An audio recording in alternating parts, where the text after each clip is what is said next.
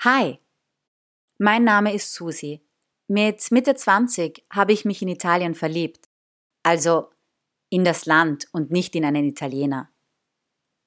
Und jetzt möchte ich euch mit meiner Geschichte, mit meinen persönlichen Erlebnissen und Erfahrungen helfen, euren Italienurlaub zu planen oder euch Italien ins Wohnzimmer zu holen. Heute erzähle ich, wie alles begann, wie man Italien, das Land, die Kultur und die Einheimischen kennen und lieben lernt. In dieser Folge geht es jetzt mal um mich und um meine Person, um meine Geschichte. Wer aber lieber gleich mit mir nach Rom reisen möchte und Tipps und Infos zu Sehenswürdigkeiten haben mag, der überspringt diese Folge jetzt lieber.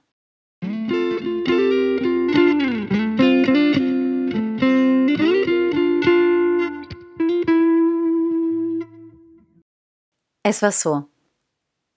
Ich war glücklich. Ich hatte endlich meine Ruhe. Ich war allein in Italien. Mein Job, meine Wohnung, meine Sorgen waren on hold. Irgendwo in Österreich. Aber ich war hier. Hier in Italien. Hier in meinem Zimmer. In einer kleinen italienischen Stadt. Einer Stadt, von der ich davor eigentlich noch nie etwas gehört hatte. Und ich frage mich heute eigentlich warum. Denn diese wunderschöne Stadt verzaubert. Sie heißt Reggio Emilia und liegt zwischen Mailand und Bologna oder zwischen Parma und Modena. Hm, Parma. Also wenn ich jetzt dran denke, dieser Schinken. Auch wenn ich kein Fleischfan bin und liebe Vegetarierinnen und Vegetarier, bitte verzeiht. Aber so ein Schinkel mit einem Glas Wein, das hat schon was. Das ist Balsam für die Seele. Und für den Magen man soll ja auf sein wertes Wohlbefinden gut achten, weil wenn dann die schlechten Zeiten kommen, dann sind wir schon froh, dass wir auch gute hatten, ne? Modena, die Stadt, in der der Parmesan und der Balsamico-Essig zu Hause sind. Wobei, ja, das riecht man auch, wenn man dort ist. Schon mal in einer Parmesankäserei gewesen? Naja, sagen wir mal so. Gut, dass der Parmesan anders schmeckt, als es dort riecht. Aber gut, zurück zu Reggio Emilia. Reggio Emilia ist klein. Dort kennt eigentlich jeder jede oder jede jeden. Es gibt vier Plätze, auf denen das Leben tobt. Wobei, stoppt. Tobt ist jetzt vielleicht übertrieben. Es gibt vier Plätze. Punkt. Auf diesen finden in regelmäßigen Abständen Märkte statt. Und für mich ist es ja nach wie vor unverständlich, wie man in Italien überhaupt noch in den Supermarkt gehen muss wenn es auf den regionalen Bauernmärkten das beste Obst und Gemüse gibt. Saftige, rote Tomaten, frische Zucchini, gelbe Zitronen oder Erdbeeren. Erdbeeren, deren Geruch schon verrät, wie süß sie schmecken werden. Und wenn es auf dem einen Platz dann Obst, Gemüse, Brot, Fleisch oder Fisch zu kaufen gibt, dann gibt es auf dem anderen Klamotten. Die Italiener legen ja auf Mode wesentlich mehr Wert als unser eins. Aber wusstet ihr, dass die Damen und Herren tatsächlich viel auf diesen Märkten kaufen? Richtige Schnäppchenjäger sind das. Ich persönlich bin da ja kein Naturtalent. Aber schön ist es trotzdem, durch diese Bankarelle, also durch diese Marktstände zu spazieren. Da werden so viele Sinne angesprochen. Das hat so eine schöne Mischung. Es ist laut, denn die Einheimischen neigen ja nicht zum Flüstern. Es riecht so unterschiedlich, der Duft von Frischem. Man, man fühlt das Leben. Und hier war ich also, ganz allein, und ich konnte machen, was ich will. Bei niemanden musste ich mich rechtfertigen. Nichts musste ich. Alles konnte ich. La bella vita. Aber schon mal gehört? Erstens, Oft kommt es anders und zweitens als gedacht. Und so war es auch. Bei mir war es Giovanni, der mit seinem Fahrrad um die Ecke bog und mir alles durcheinander gebracht hat. Zum Glück. No worries, keine Sorgen, das wird jetzt keine Liebesgeschichte. Ja, wobei, eigentlich schon, aber die Liebe zu Italien halt. Aber nicht zu Giovanni. Nicht mehr. Giovanni. Giovanni. Allein der Name. Geht es noch italienischer? Also noch klischeehafter? Voll der Stereotyp. Puh, wohl kaum. Giovanni war klein, braune Augen, braune Haare, brauner Hauttyp, ein echter Farfallone, wie man es auf Italienisch sagen würde. Oder wie wir sagen, ein Macho, ein Frauenversteher, ein Charmeur, ein Lebemann, ein Womanizer, ein Mann für alle Stunden, ein Held, ein Herzensbrecher. Aber Giovanni nimmt mich mit und zeigt mir, wie es geht. Und zwar geht's so. In Italien ist nämlich niemand alleine. Das geht nicht. Du gehörst automatisch zur Familie. Und dann kannst du neben gut bei Deutschland auch gleich gut bei Privatleben schauen. So ist das. So bleibt das. Und ja, so war auch ich nicht mehr alleine. So war das und so ist es geblieben. Und so habe ich auch viel gelernt, was mir später tatsächlich einiges am Bauchschmerzen, Kopfzerbrechen oder ungeduldigen Jammern genommen hat. Ja, passt auf, so macht gleich Tag 1 alles verständlich.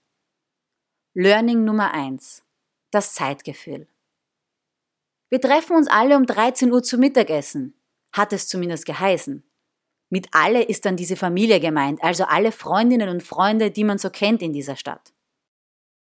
Okay, ich, organisiert wie ich bin, google also den Ort, wo das Essen stattfinden soll, sehe, dass es mit dem Auto ungefähr 15 Minuten sind. Ich werde ja abgeholt vom Teil der Familie. Denn ich werde ja dann nicht zu Fuß hingehen und noch alleine, um Gottes Willen. Wo kommen wir da hin? Vor allem in einem fremden Land. Na gut, okay, 15 Minuten mit dem Auto. Rechnen wir auch ein bisschen Zeit ein, die wir mit dem Parkplatzsuchen verbringen werden und so weiter und vielleicht einfach so einen extra Puffer. Also, also ich wollte um 12.30 Uhr ready sein. Das war ich auch. Und das passiert mir mittlerweile halt auch nicht mehr. 13 Uhr Mittagessen heißt dann nämlich übersetzt, wir fahren um 13 Uhr mal los. Oder eigentlich, wir machen uns um 13 Uhr ausgefertigt und ziehen uns mal um. Aber irgendwann dann nach 13 Uhr, war es 13.20 oder 13.30 ist ja jetzt auch egal, weil mittlerweile habe ich den Warteschmerz auch schon verdrängt, werde ich abgeholt. Und weiter geht's. Wir suchen Parkplatz. Wobei falsch, wir finden Parkplatz. In Italien zeigt sich ja beim Einparken das kreative Geschick der Einheimischen. Geniale Meisterleistungen sind das. Wir parken also, steigen aus und gehen zum verabredeten Restaurant. Und siehe da, wir sind die Ersten. Die Ersten. Wir sind mit knapp einer Stunde Verspätung die Ersten. Das war in dem Fall ja auch okay, denn der Besitzer des Lokals gehört ja auch irgendwie zur Familie. Learning Nummer zwei: Der Kaffee nach dem Essen darf ausschließlich ein Espresso oder ein Espresso Macchiato, also mit Milchschaum sein. Kein Cappuccino, kein Kaffee Latte, kein Milchkaffee. Das ist ein absolutes No-Go, ein Mega-Verbot. Kaffee trinken ist in Italien ja sowieso eine ganz eigene Sache mit eigenen Regeln, Do's and Don'ts. Mittlerweile schenke ich ja auch meinem Kaffeeritual eine andere Beachtung und viel mehr Bedeutung. Nach dem Kaffee folgt der Spaziergang. Mit vollgegessenem Bauch. Glücklich. Wir spazieren zurück, aber nehmen nicht das Auto. Denn das Auto, das hat mittlerweile Freundschaft mit dem gefundenen Parkplatz geschlossen. Das holen wir dann später ab. Wir spazieren bei Nachmittagssonne durch die schönen Straßen oder eher Gassen, entlang von Häusern mit orange-roter Fassade. Wir spazieren vorbei an Shops, die noch geschlossen haben. Siesta, Pausa pranzo, Mittagspause. Und manchmal, wenn ich dann nach oben schaue, sehe ich die Wäscheleinen gespannt von einer Straßenseite zur anderen. Wir spazieren auch nicht lange, denn so groß ist die Stadt ja auch wieder nicht gewesen. Und wir machen Halt. Und ich entdecke, Learning Nummer drei. Der Prosecco. Mein persönliches Lieblingslearning. Der Aperitivo. So stellt euch jetzt mal einen schönen Platz vor. Ein Brunnen an einem Ende, zwei, drei Bäume spenden Schatten und dann gibt's da so ein kleines Lokal mit ein paar Tischen auf dem Platz.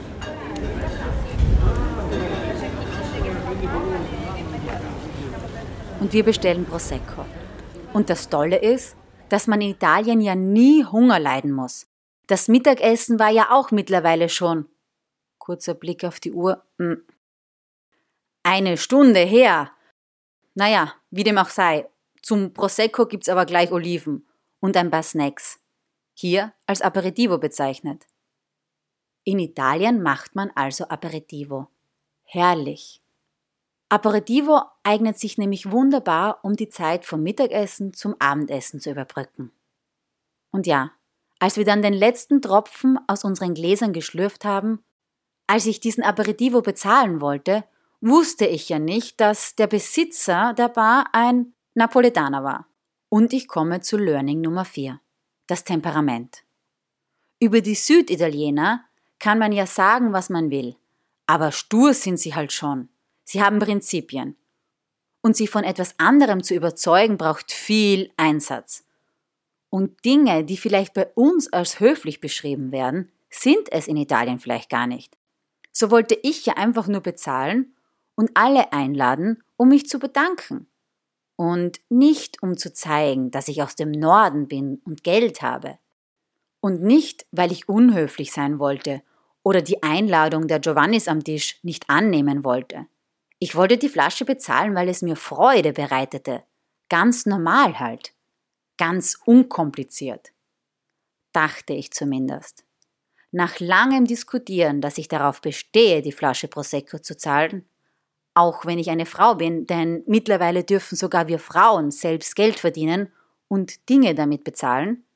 Von mir aus konnten wir dann eh noch eine andere Flasche Prosecco trinken, die ich dann ja auch nicht bezahlen musste. Mama mia.